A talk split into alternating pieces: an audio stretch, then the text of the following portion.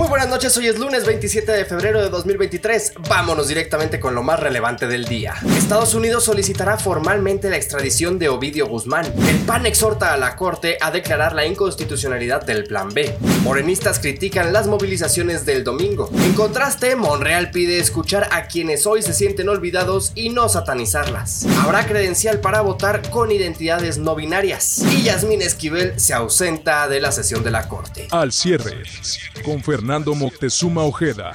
Este lunes, a través de una carta diplomática, el gobierno de Joe Biden solicitó formalmente la extradición de Ovidio Guzmán López, alias el ratón, hijo de Joaquín Guzmán Loera, conocido como el Chapo. La Fiscalía General de la República recibió la carta de formalización de extradición junto con el expediente y será la encargada de entregarlo al juez federal del Estado de México para que programe una nueva audiencia. Cabe recordar que el gobierno estadounidense tenía como plazo hasta el 5 de marzo para solicitar la extradición del narcotraficante heredero del cártel de Sinaloa. El gobierno de Estados Unidos busca a Ovidio Guzmán por delitos relacionados al tráfico de metanfetaminas, cocaína y marihuana. Mientras el gobierno mexicano decide si procede o no la extradición, el hijo del Chapo permanecerá en el Centro Federal de Readaptación Social número 1, conocido como el Altiplano, en Almoloya de Juárez, Estado de México. Ahora le cuento que el líder nacional del PAN, Marco Cortés Mendoza, llamó a las y los ministros de la Suprema Corte de Justicia de la Nación a declarar la inconstitucionalidad del Plan B de la reforma electoral del presidente Andrés Manuel López Obrador. El dirigente de Acción Nacional pidió al Poder Judicial no permitir la destrucción y el desmembramiento del Instituto Nacional Electoral y que no se permita a la Secretaría de Relaciones Exteriores, ahora resulta, estar a cargo de organizar y llevar el proceso de votación de las y los migrantes en el extranjero. Cortés Mendoza exigió a López Obrador por promulgar inmediatamente el Plan B, aprobado con mayoría en el Congreso, y así se dé tiempo a la Corte para revisar esta ley y declararla inconstitucional. Al referirse a la próxima elección del INE, tanto para consejeros como para presidir el organismo autónomo, dijo que Acción Nacional confía en que el Comité Técnico de Evaluación hará buenas propuestas para ocupar los espacios vacantes a partir del próximo 3 de abril, y de no ser así, advirtió que el PAN nuevamente acudirá a la Suprema Corte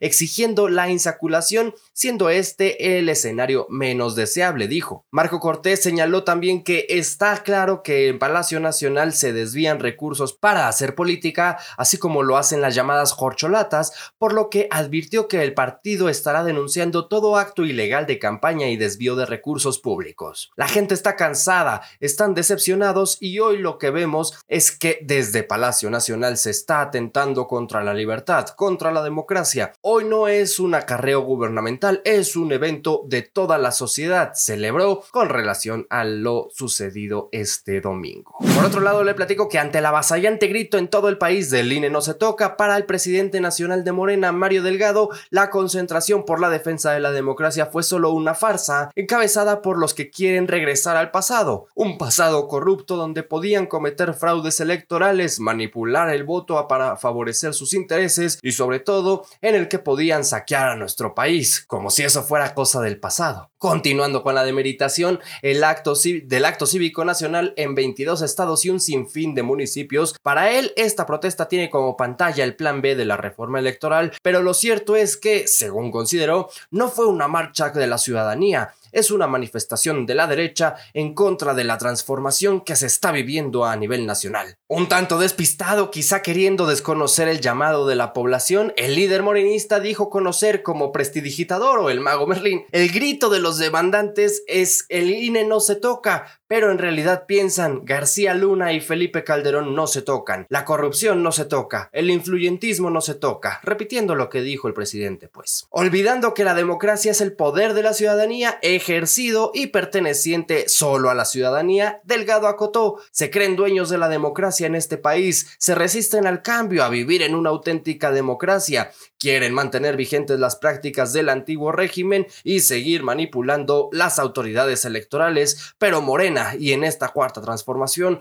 vamos a seguir luchando por fortalecer nuestro sistema democrático, por darle más poder al pueblo y que la política cueste menos, dijo. Por último, Mario Delgado al menos reconoció que todos los que salieron a marchar están en su derecho de manifestarse. No obstante, reivindicó su postura descalificando a los cientos de miles de asistentes el pasado domingo y afirmó que es mejor hacerlo sin simulaciones y sin aparentar ser ciudadanos independientes, progresistas y liberales, cuando en verdad solo son los líderes de partidos de oposición.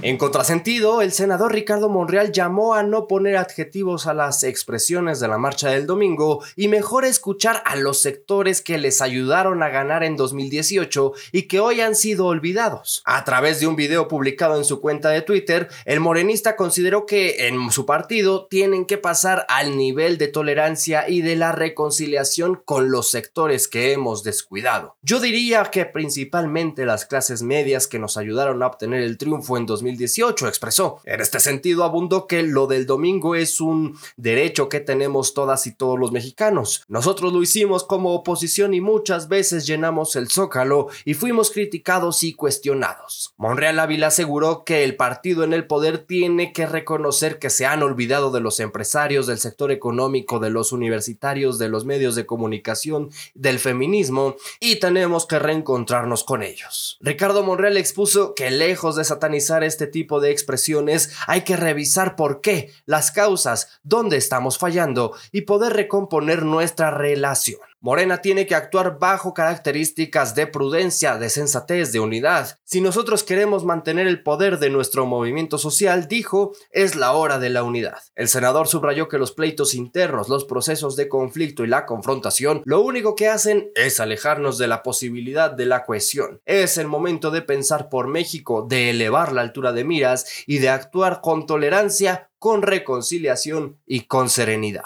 En temas más amables le cuento que el Instituto Nacional Electoral avaló que aquellas personas que no se identifiquen como hombre o mujer podrán hacerlo como persona no binaria, dejando el espacio asignado en la credencial de elector para el género con una X. Este lunes el Consejo General del Instituto aprobó en lo general un proyecto de acuerdo para que determine viable la incorporación del dato en la credencial para votar que reconozca a las personas no binarias. A la fecha, según cifras dictadas en la sesión ordinaria, nueve personas han solicitado ya acceder a este cambio en su identidad para votar. En este caso, vale la pena señalar que el género no binario es utilizado por personas que no se identifican como hombres o mujeres y que, aunque a lo largo de los años la sociedad occidental ha reconocido mayoritariamente a dos géneros, el término del género no binario existe desde hace miles de años. Por ejemplo, en la India hay referencias a los Igras, personas que se identificaron con un tercer género, en textos que datan del año 400 a.C. Y ya para despedirnos le cuento que en la sesión plenaria de la Suprema Corte de Justicia de la Nación inició esta mañana destacando la ausencia de la ministra Yasmín Esquivel Moza, quien en los últimos días ha recibido acusaciones del plagio de sus tesis de licenciatura y doctorado. El asiento de la ministra permaneció vacío con la ministra Loreta Ortiz y el ministro Juan Luis González Alcántara Carrancá sentados junto al lugar vacío. Cabe recordar que el pasado viernes el diario El País reveló que la ministra había plagiado también la tesis que le valió el doctorado en Derecho de la Universidad de Anáhuac en 2009. De acuerdo con la investigación del diario, 209 de las 456 páginas de la tesis titulada Los derechos fundamentales en el sistema jurídico mexicano y su defensa corresponden a trabajos publicados anteriormente por otros 12 autores, dos de los cuales confirmaron el plagio.